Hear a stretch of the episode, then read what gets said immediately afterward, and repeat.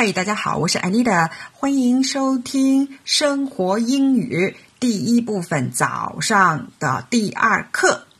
今天的三句话呢，第一句，我冲马桶，I flush the toilet。I flush the toilet。这个 flush 呢，就是冲水。那冲洗式马桶是什么呢？就是 a flush toilet。有时候我们在对话过程中呢，说到洗手间就直接用 toilet，会觉得有点不好意思。那比较婉转的厕所的说法是什么呢？可以说 washroom，或者是 restroom。那直接的男用的洗手间呢，可以说 men's room。那女士的呢，可以说 ladies room，或者是 powder room 都可以。第一句，我冲马桶，I flush the toilet。大家要记得和我读哦，张开你的嘴，你的英语就会变好。哎，第二句，我洗脸，I wash my face。I wash my face。下面咱们说一下和洗脸有关的一连串的动作。首先，我们进浴室，I go into the bathroom。然后打开水龙头。I turn on the faucet，或者是 I turn on the water。用水泼湿脸，I splash water on my face。接着用毛巾擦干脸，I dry my face with a towel。哎，这洗完脸了。 可是有的朋友可能说了，说我早上就直接洗澡，不用洗脸了。洗澡洗头发，那怎么说呢？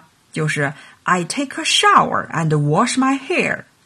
我冲淋浴，然后洗头发。嗯，好，那第二句，刚才说了这么多英语，其实第二句就很简单，我洗脸，I wash my face。嗯，那上完厕所了，洗完脸了。我们现在呢，喝杯水，当然要喝杯热水了，对身体好嘛。那我们烧水，烧水怎么说呀？I heat up some water. I heat up some water. 中间的这个 up 可以省略掉，直接说 I heat some water。也可以说 I boil some water，都可以。把水壶放在炉子上。I put the kettle on the stove.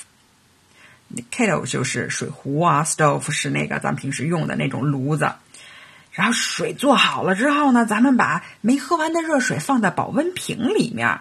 就是 I poured hot water into the thermos。这里面的这个 thermos 是什么呀？就大家都知道那个膳魔师的。保温瓶就是 thermos 这个词，保温瓶 thermos 这个词就是来自于这个膳魔师品牌。